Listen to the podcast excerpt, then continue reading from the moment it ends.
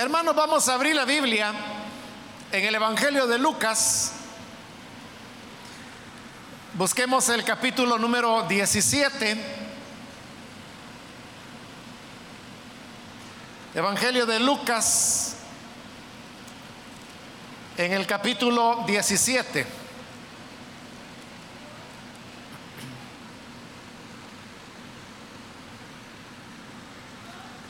Dice entonces la palabra de Dios, Evangelio de Lucas, capítulo 17, versículo 26 en adelante. Como fue en los días de Noé, así también será en los días del Hijo del Hombre. Comían, bebían, se casaban y se daban en casamiento. Hasta el día en que entró Noé en el arca y vino el diluvio y los destruyó a todos. Asimismo como sucedió en los días de Lot, comían, bebían, compraban, vendían, plantaban, edificaban, más el día en que Lot salió de Sodoma, llovió del cielo fuego y azufre y los destruyó a todos. Así será en el día que el Hijo del Hombre se manifieste. Solo eso leemos, hermanos. Pueden tomar sus asientos, por favor.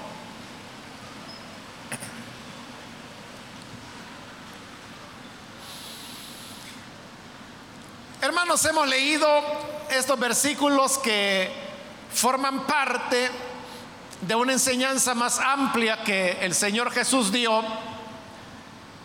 en la cual Él estaba describiendo las características del tiempo cuando Él habría de volver. Por eso es que allí mencionan dos oportunidades el tema de la manifestación del Hijo del Hombre. El Hijo del Hombre es una expresión que aparece en el profeta Daniel y que a lo largo de los siglos que siguieron fue teniendo una evolución hasta llegar a la época del Señor Jesús. Jesús toma la expresión hijo del hombre y la usa para referirse a sí mismo. De manera que cuando él habla de la manifestación del Hijo del Hombre, se está refiriendo a su propia manifestación. Y manifestación es la palabra parucía que se puede traducir así como ahí ha sido traducida manifestación, pero también se puede traducir como llegada, se puede traducir como presencia es una palabra que, se asocia mucho con la venida del Señor Jesús, su segunda venida, su regreso a esta tierra. Y hablando de, de, cómo sería ese tiempo, cuando Él habría de venir, Él comenzó a compararlo con otros momentos que la humanidad ha vivido, y para eso se basó en el libro de Génesis, de donde él tomó dos historias. La primera es la historia acerca de Noé y el diluvio, y la segunda es la historia de Lot y la destrucción de la ciudad de Sodoma. Entonces, hablando en primer lugar de la época del diluvio, el Señor dice, como fue en los días de Noé, así también será en los días del Hijo del Hombre, es decir, cuando Él vaya a volver. Comían, bebían, se casaban y se daban en casamiento. Estas, estos elementos que el Señor describe como el comer, el beber, el casarse o darse en casamiento, son actividades, hermanos, comunes y muy rutinarias en la vida del hombre. Nosotros, hermanos, todos los días comemos, todos los días bebemos. Es decir, es algo que acontece en todo tiempo. El ser humano no puede vivir sin comer. Y por eso es que también dicen, hermanos, que los negocios de comida funcionan en cualquier lugar, ¿verdad? Porque la gente siempre necesita alimentarse. Y de igual manera las personas se casan, se dan en casamiento. Es algo que no todas las personas en absoluto hacen, pero sí casi todas las personas se casan o se dan en casamiento, forman un hogar. Ahora, de estas cosas, hermanos, que el Señor ha mencionado, ninguna de ellas tiene nada de malo. Porque el comer, el beber o el casarse, en realidad no fueron inventos del ser humano o ideas nuestras, sino que fue Dios el que nos creó con necesidades fisiológicas que son imprescindibles para poder vivir. Como le dije hace un momento, sin alimento, el cuerpo humano no puede vivir. Sin líquidos, mucho menos. Y de igual manera, el casamiento se da no solo por la necesidad que todas las personas tenemos de dar amor y sentirnos amados, sentir que tenemos valor para alguien, o sea, esa es una necesidad humana, emocional, psicológica, pero sin la cual los seres humanos no pueden poder tener una vida plena. Y luego, dentro del matrimonio es donde se da la práctica de la sexualidad, la cual también es una necesidad fisiológica que el Señor ha colocado en nuestro cuerpo. Por eso le digo, nosotros no inventamos el comer, el beber o el darse en casamiento. Son características con las cuales Dios nos creó y que deben ser satisfechas. De otra manera, el ser humano no puede llevar una vida plena. Por eso es que no hay nada malo en comer, no hay nada malo en beber, no hay nada malo en casarse, no hay nada malo en que una persona quiera recibir amor y dar amor. Nada de eso es pecaminoso, todo es parte del plan de Dios. Entonces, ¿qué era lo que la gente hacía antes del diluvio? Pues lo que hacía era las cosas normales de la sobrevivencia humana. Y eso el Señor no lo está reprochando. Lo que el Señor reprocha es que las personas estaban enfocadas únicamente en esas necesidades básicas de la vida. Y ese enfoque les hizo perder de vista la realidad del momento único en el que estaban viviendo. Y no se dieron cuenta de ese momento hasta que ya era demasiado tarde. Claramente dice el Señor eso. Le leo de nuevo. Comían, bebían, se casaban y se daban en casamiento hasta el día en que entró Noé en el arca y vino el diluvio y los destruyó a todos no se dieron cuenta del momento que estaban viviendo. Bueno, esa es la primera historia que el Señor toma del libro de Génesis. Pero del mismo libro toma una segunda historia que como le dije es la de Lot. el sobrino de Abraham, en la ciudad de Sodoma. Es parecido porque dice el Señor, versículo 28, asimismo como sucedió en los días de Lot, comían, bebían, compraban, vendían, plantaban, edificaban. De nuevo, está hablando el Señor de actividades comunes de, la vida diaria. Vuelve a mencionar el tema de comer y beber, porque como dijimos, es una necesidad fundamental del ser humano sin la cual no puede vivir. Pero al comer y al beber, el Señor le añade, en el caso de Sodoma, otras actividades. Como por ejemplo, dice que compraban, vendían, ¿Quién de nosotros, hermanos, podemos vivir sin comprar? Todos hemos comprado más de una vez en nuestra vida. Hasta el niño más pequeño, los padres les enseñan cómo ir a la tienda, cómo pedir algo, cómo pagarlo.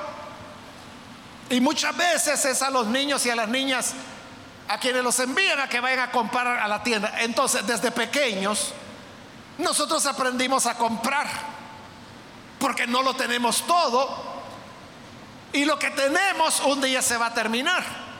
Entonces aprendemos que hay que comprar alimentos, que hay que comprar sal, que hay que comprar aceite, que hay que comprar zapatos, que hay que comprar ropa, que hay que comprar agua, en fin, todo lo que se necesita. Es una actividad de todos los seres humanos. Creo, hermanos, que quizás no me equivocaría si yo dijera que todas las personas, todas, compran. Porque se me hace difícil pensar en alguien que exista alguien que nunca haya comprado nada en su vida. O sea, no, no, no se me ocurre. ¿Quién pudiera ser alguien que nunca ha comprado nada? Pero luego dijo el Señor que no solo compraban, sino que también vendían. Ahí ya puede haber diferencias. Porque puede ser que ahí sí yo creo que cabe la posibilidad de alguna persona que nunca ha vendido nada en su vida. Y recuerde que no solo venden, las personas que tienen un negocio, que tienen una tienda, sin que usted tenga que estar involucrado en comercio, puede ser que un día le, le, sobró una mesa en la casa que usted ya no va a usar. Entonces viene y decide venderla. Usted no es un comerciante, pero alguna vez puede ser que vendió una mesa, vendió una refrigeradora porque va a comprar otra nueva, o vendió una cama porque va a traer una nueva y quiere deshacerse de esta otra. Entonces todos también en alguna ocasión hemos vendido. Pero el Señor continuó hablando y dijo, plantaban, edificaban. Usted sabe que la mayor parte de alimentos que nosotros consumimos vienen de la tierra, vienen de plantaciones, vienen de cosechas que han sido levantadas por agricultores. Y así es como llega hasta nuestra mesa el pepino, el rábano, las lechugas, los tomates, las zanahorias, etc. Alguien tuvo que plantarlo. Es una actividad necesaria para las personas. Y la otra dice que es que edificaban. No todos somos constructores. No todos seremos ingenieros o arquitectos o albañiles. Siempre, hermanos, como parte de la civilización humana, siempre o casi siempre se está construyendo, edificando, qué casas, qué edificios, qué carreteras, qué puentes. Entonces, así era en Sodoma. Había gente que comía, gente que bebía, gente que compraba, gente que vendía. Sodoma era una ciudad rica porque había mucho comercio en ella. Por eso que vendían, compraban, plantaban, porque estaban en el valle de Sidín, que es una de las regiones más fértiles de la tierra de Israel. Edificaban porque como ciudad continuaban expandiéndose y creciendo. Pero note, todas estas actividades, igual que las de los que vivieron antes del diluvio, no tienen nada de malo. Porque no tienen nada de pecado el comer, el beber, el comprar, el vender, el plantar, el edificar. Son actividades que no tienen nada, nada de malo. Pero de nuevo, ¿cuál fue el problema con la gente de Sodoma? Que estaban enfocados solamente en lo cotidiano, al punto que no, no lograron discernir que estaban viviendo, hermanos, un momento único, excepcional. Y al igual que en el diluvio, no se dieron cuenta, sino que hasta que ya era tarde. Por eso dice el Señor, comían, bebían, compraban, vendían, plantaban, edificaban. Más el día que Lot salió de Sodoma, llovió del cielo fuego y azufre y los destruyó a todos. ¿Cuál es la enseñanza que el Señor quiere dar al colocar esos dos ejemplos? La enseñanza, hermanos, es que las personas, la voluntad de Dios, se lo voy a decir así, no es que vivamos solo por vivir. Porque muchas personas viven solo por vivir. Viven porque un día se cayeron en la conciencia de que ya existían, que eran hijos, que eran hijas, fueron creciendo, continuaron comiendo, bebiendo, comprando, vendiendo, en algo se tuvieron que ocupar en la vida, algunos plantan, otros edifican, unos trabajan de una manera, otros de otra, y en todo eso no hay nada, nada, nada de malo. Pero el problema es que si las personas únicamente viven por vivir y para atender las necesidades diarias, como la gente dice, si no trabajo no como, y es cierto. Y por si no lo sabía, es la Biblia la que dice que el que no trabaja que no coma. Es cierto, si no trabaja no come. Pero como Jesús también dijo, no solo de pan vivirá el hombre. Nuestra necesidad no solo es comer, beber, plantar, vender, comprar, edificar. El ser humano ha sido creado por Dios no solo para eso, sino que el ser humano es llamado a entender el sentido de su vida. El ser humano es el único ser creado en esta tierra que tiene la facultad de poder hallar sentido a lo que hace. Los animales no tienen esa facultad. Entonces usted puede tener un perrito o un gato, que es lo más común, y usted puede ver que el animalito que hace, come, bebe. Ellos no se casan, pero sí tienen pareja, sí tienen descendencia. Pero ¿cuál es el sentido de la vida del perro? ¿Cuál es el, aparte de vivir? ¿Qué más hace el perro? Nada. Nada, simplemente vive para vivir. ¿Y para qué vive? Bueno, porque es la mascota de una o de otra persona le alegra los días. Esa persona sabe que un día el perrito va a morir porque tienen una expectativa de vida menor que el ser humano. Y cuando llegue el día en que estos, estas mascotas lleguen al final de, de su vida, pues van a volver al polvo, van a morir. ¿Y qué lograron en la vida? Nada, comer, beber, reproducirse y nada más. Pero note que hay muchos seres humanos cuya vida es así, cuya vida es así. Usted si quiere puede ir a un cementerio, al que sea, y pasearse ahí por, por el cementerio e ir leyendo las, las lápidas que tiene cada tumba. Entonces usted va a encontrar ahí que fulano nació en tal año y murió en tal otro. Mengana nació en tal año y murió tal otro. Y usted ahí va a descubrir que hay personas que murieron niños, niñas, otros muy ancianos, otros adultos, otros jóvenes.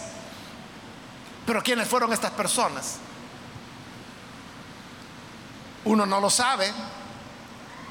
Lo sabe su familia, pero a veces en los cementerios uno también encuentra tumbas que evidentemente están abandonadas y que tienen muchos años y cuando uno lee las lápidas habla de que fueron sepultados en 1884 y la tumba está abandonada. Uno sabe de que ya no hay descendientes de esa familia, que por eso está abandonada. Pero como era la época en que esos puestos, como le llaman en los cementerios, se compraban a perpetuidad, ahí están, y ahí van a estar.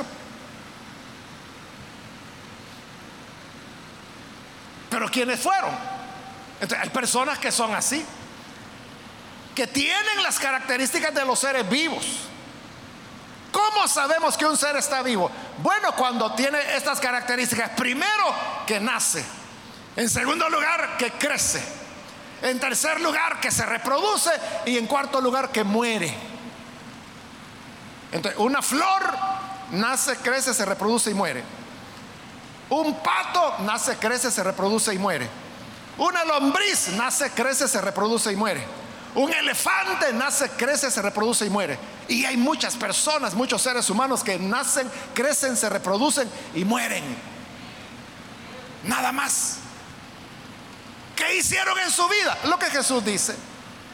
Comer, beber, comprar, vender. Tal vez plantaron, tal vez edificaron, se casaron, se dieron en casamiento y luego murieron. No encontraron cuál era su misión en la vida, cuál era el propósito de su existencia. Porque quiero decirle que todo ser humano, todo ser humano, no importa si es hombre o mujer, no importa el color de su piel, no importa si es rico, si es pobre, pero todo ser humano tiene una misión que cumplir en esta vida. Y si somos cristianos, si somos nacidos de nuevo con mucha más razón, porque no estamos en esta tierra de balde, no hemos venido para gastar oxígeno y para gastar agua. No hemos venido, hermanos, solo para andar aplanando las calles. Si fuimos comprados, como dice la escritura, no con oro ni con plata, sino con la sangre preciosa del Hijo de Dios.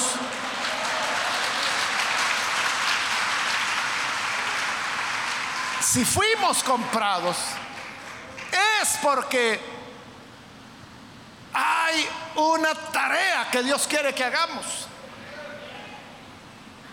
Y una de las cosas importantes es, hermanos, entender el momento espiritual, diría, que estamos viviendo. Hermano, yo le preguntaría, ¿cuántos diluvios han venido en este planeta? Solo uno. ¿Cuántas ciudades han sido destruidas con azufre y fuego? Solo Sodoma. Es algo que ha ocurrido una vez en la historia de este planeta y de esta humanidad. Y las personas que lo vivieron no se dieron cuenta. No se dieron cuenta. Porque en los días de, de, Noé, dice el Señor, comían, bebían, se casaban, se daban en casamiento. La vida era normal. Los novios seguían casándose. Los novios seguían enviando las invitaciones y diciendo, por favor, sus muestras de cariño en sobre. Seguían haciendo vestidos de novia. Los que comían seguían experimentando, mezclando nuevos alimentos, probando nuevos condimentos. Y esa era la vida de ellos hasta que entró Noé en el arca y vino el diluvio, vino el diluvio, no se dieron cuenta. Pero cuando el diluvio vino, dice el Señor, los destruyó a todos. Y cuando habla de Sodoma, en el 29, el día que Lot salió de Sodoma, llovió fuego del cielo y azufre y los destruyó a todos. Fíjese, las dos historias el Señor las concluye de la misma manera. Aquellos que antes del diluvio comían, bebían, se casaban, estaban en casamiento, vino el diluvio, los destruyó a todos. Y cuando vino el fuego y azufre sobre Sodoma, los destruyó a todos. Las dos historias las termina igual. Los destruyó a todos, los destruyó a todos. No se dieron cuenta que estaban a punto de morir.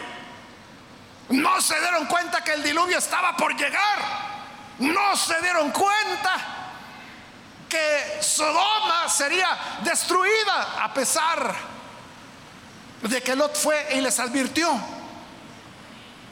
Ni los que iban a ser sus yernos le creyeron, pensaron que estaba loco. No le hicieron caso a Lot hasta que el día siguiente llovió fuego en azufre y lo destruyó. Así somos los seres humanos.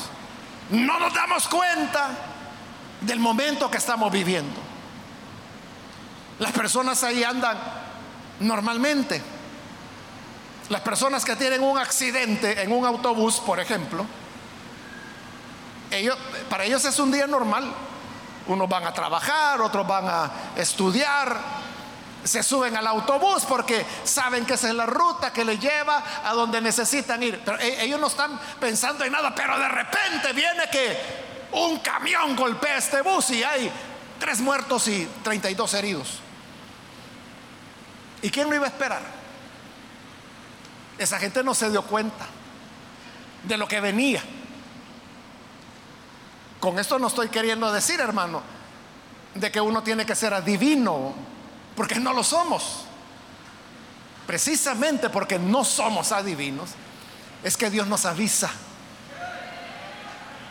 Y por eso es que la Biblia dice que Noé fue un pregonero de justicia. Algunos relacionan ese pasaje del Nuevo Testamento donde dice que Noé fue pregonero de justicia con Génesis que dice que la vida del hombre es de 120 años. Unen las dos cosas y dicen, Noé por 120 años estuvo advirtiendo, viene el diluvio, viene el diluvio, viene el diluvio. El problema es que Noé ya tenía más de 500 años. Y la gente decía, pobre viejito, pobre viejito, tan buena gente que es don Noé. Pero ya la vejez le ha pegado en la cabeza y no le pasa ese es su tema del diluvio, que saber qué quiere decir con eso. Pero él lo advirtió. En Sodoma Dios envió dos ángeles para que pudieran rescatar a los justos, a Lot, a su esposa, a sus hijos, a sus futuros yernos, a todos los que quisieran creer. Y como le dije, Lot hizo el esfuerzo, él fue, les habló. No le hicieron caso, no le creyeron. Los futuros yernos de Lot pensaron que él estaba loco, se rieron hasta que vino el fuego el día siguiente y los destruyó a todos. Entonces Jesús contó esas historias para decir, así será cuando el Hijo del Hombre se manifieste. Así será cuando yo vaya a venir. ¿Cómo va a estar la vida para cuando el Señor vaya a venir? Así. Unos comiendo, otros bebiendo, otros dándose en casamiento, otros plantando, otros edificando, otros vendiendo, otros comprando. ¿Hay algo malo en eso? No, no, no hay nada de malo. Al contrario, hemos dicho que son actividades necesarias. Jesús no está recriminando de que comen, que beben, que, que así nos creó Él. Así nos creó Él.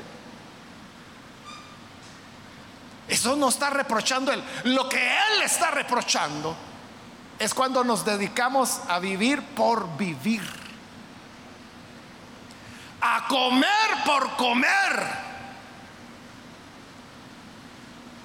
De ahí hay dichos populares, ¿verdad? Como el que dice la gente de que hay gente que come para vivir y hay otros que viven para comer.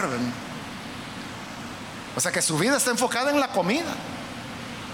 Y normalmente son personas que tienen sobrepeso, que tienen obesidad, porque viven para comer. E, eso es el todo de ellos.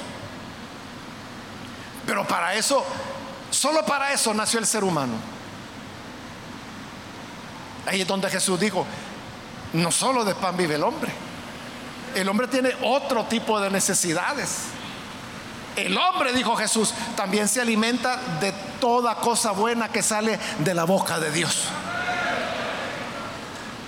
Entonces nosotros no tenemos, hermanos, que vivir solo por vivir. Por eso es que la oración del cristiano, por ejemplo, cuando va a comer, no puede ser, Señor, gracias por el alimento, gracias porque esta es la comida que a mí me gusta, que esté sabrosa, que la pueda disfrutar en el nombre de Jesús. Amén. Esa no puede ser la oración. Porque ahí es comer por comer. La oración debe ser, Señor, gracias por este alimento. Dame fuerzas con esta comida para poder servirte. Ahí tiene sentido.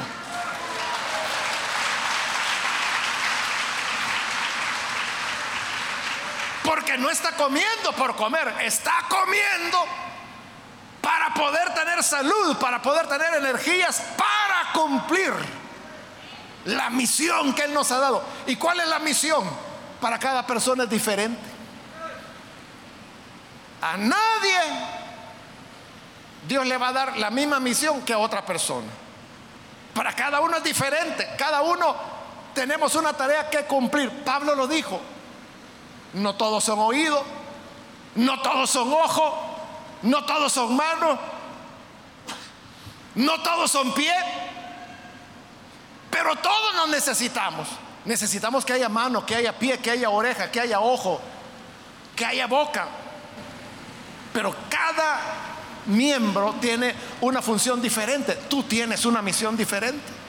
¿Cuál podrá ser la tuya? Yo no lo sé. Eso es algo entre tú y Dios. Pero sí te digo, no hemos venido solo a gastar oxígeno. Hay una tarea, hay un algo que Dios quiere que hagamos y eso es en lo que nosotros debemos enfocarnos. A eso se refirió el Señor. Cuando digo así en lo normal, lo que toda persona hace, comer, beber, casarse, no hay nada de malo en que coman, en que beban, buen provecho, en que se case o en que dé a su hija en casamiento. No hay nada de malo en que compre, en que venda. Todo lo hacemos. No hay nada de malo en plantar, no hay nada de malo en edificar. Lo malo es que tu vida está enfocada solo para eso. Y hay muchas personas que así viven su vida. Si no trabajo, no como. Entonces, ¿para qué trabaja? Para comer. ¿Y para qué come? Para seguir trabajando. ¿Y para qué trabaja? Para comer. ¿Y para qué come? Para seguir trabajando. No pasó de ahí. O sea, es una vida sin sentido. es simplemente vivir para mientras llega la muerte. Y no puede ser.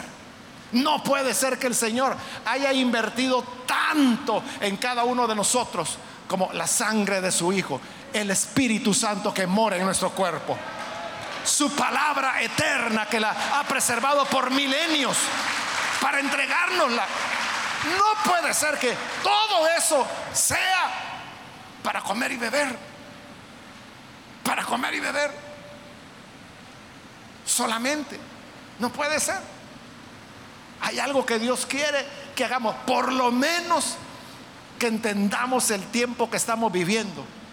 Si la gente del diluvio, hubiera entendido el tiempo que venía, no hubieran sido destruidos todos. Si la gente de Sodoma hubiera entendido el momento crítico que estaban viviendo, no hubieran sido destruidos por el fuego del cielo. Dios había hablado con Abraham. Dios le había dicho a Abraham, mira, hasta mis oídos sube los lamentos, los gritos de opresión de Sodoma. He escuchado que ahí hay mucha maldad. Pero ahora le dice Abraham, yo he venido y voy a ir y voy a ver Sodoma. Y si de verdad es tan malvada como he escuchado, entonces la voy a destruir, porque ella es demasiado. Eso era lo que estaba viviendo. Y ella es cuando Abraham le dice, pero, pero Señor, ¿cómo es eso que vas a destruir la ciudad? Si tú eres el juez del universo. Y el juez del universo va a condenar al inocente con el culpable. No, Señor, no es posible que hagas eso. Está bien, le dijo Dios. Yo voy a perdonar la ciudad si hay justos en ellos. Ah, bueno, le dijo. Entonces, a lo mejor le digo, hay 50 justos. Está bien, le dijo Dios. Si hay 50 justos, perdonaré a toda la ciudad por esos 50. Pero Abraham sospechó que no había. Bueno, Señor, tal vez a esos 50 le falten 5. Si solo hubieran 45. ¿La perdonarías? La perdonaría por esos 45. Señor, ¿y si solo hubieran 40? Igual, la perdonaría por esos 40.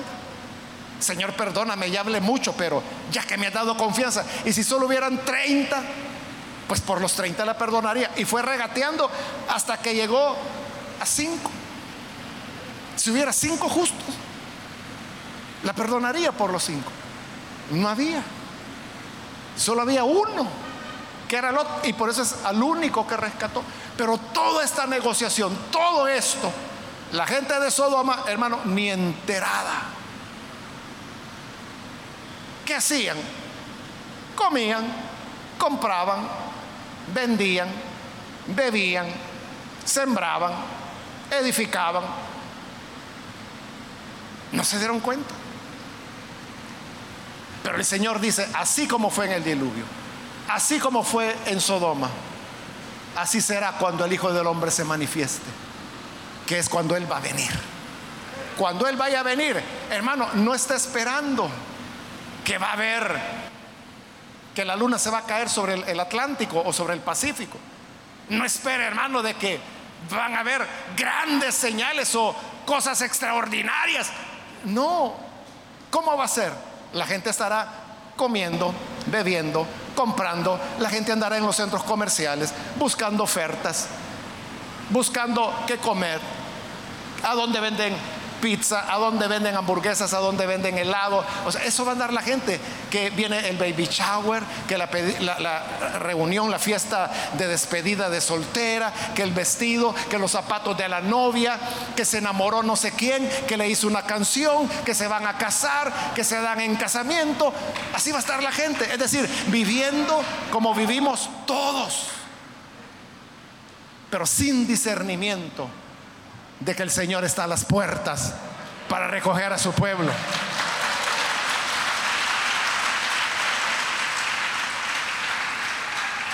Que Dios nos ayude para tener esa sensibilidad y para comprender el momento único que estamos viviendo, porque cuántas veces Jesús vendrá por segunda vez a esta tierra. Es una.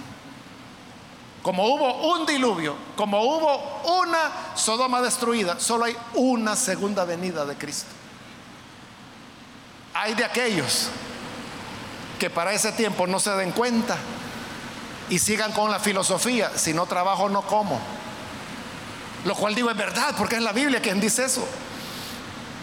Pero me refiero a que a veces uno invita a la gente a la iglesia y dice, mire, vamos a la iglesia. No, yo tengo que trabajar, que si no trabajo no como. A la iglesia no vienen, pero van a la playa, van al centro comercial, van a la despedida de soltera, van hermanos a comer. Y no digo que eso tenga algo de malo. Lo que estoy diciendo es lo que dice Eclesiastés capítulo 3. Todo tiene su tiempo. Y hay tiempo para la iglesia y hay tiempo para comer. Hay tiempo para Dios y hay tiempo para comprar. Hay tiempo, hermano, para enamorarse y casarse y hay tiempo de estar enamorado de Jesús, lo cual debe ser toda la vida del creyente.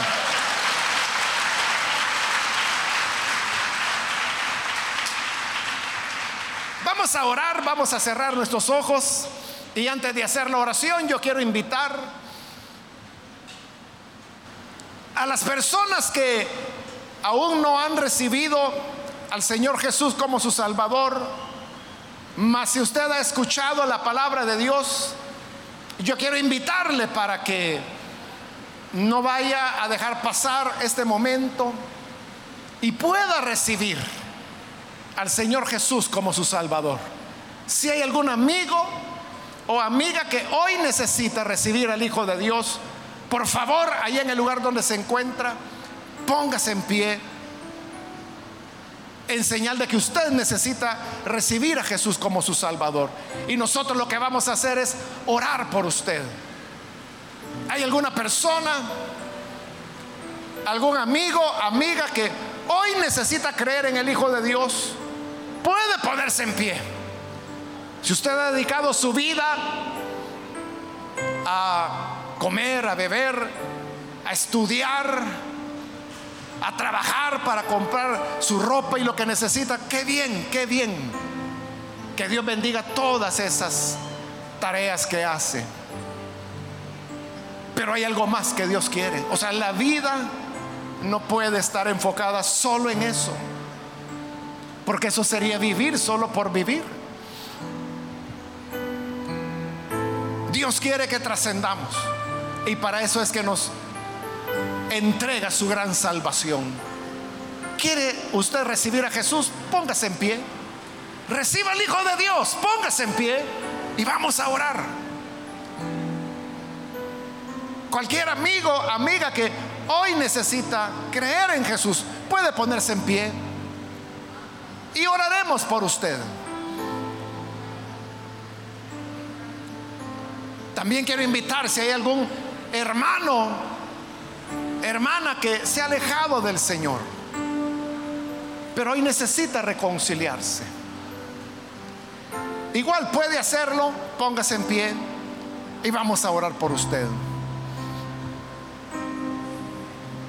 ¿Hay alguien que necesita reconciliarse? Hermano, hermana, es el tiempo de estar despiertos Eso le pasó a la gente en los días de Noé y a la gente en los días de Lot. Comían, bebían, se casaban. Y no hay nada de malo en eso. El problema es cuando solo eso hacemos en la vida. Debemos creer en Él. Muy bien, aquí hay una persona que recibe al Señor, que Dios le bendiga. Alguien más que necesita venir para recibir al Señor puede ponerse en pie. Y vamos a orar. Si hay alguien más que necesita recibir al Señor Jesús o necesita reconciliarse, puede ponerse en pie y vamos a orar por usted. ¿Algo otra persona? ¿Hay alguien más? Venga. Voy a terminar la invitación, esta es ya la última llamada que hago, pero si hay alguien más que necesita venir, para entregarse al Señor por primera vez o se va a reconciliar, póngase en pie y aproveche esta última invitación que estoy haciendo. Vamos a orar ahora mismo.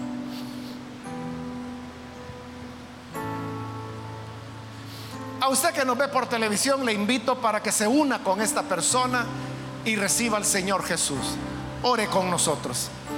Señor, gracias te damos por tu palabra, pues esta es una palabra que nos alerta, nos despierta.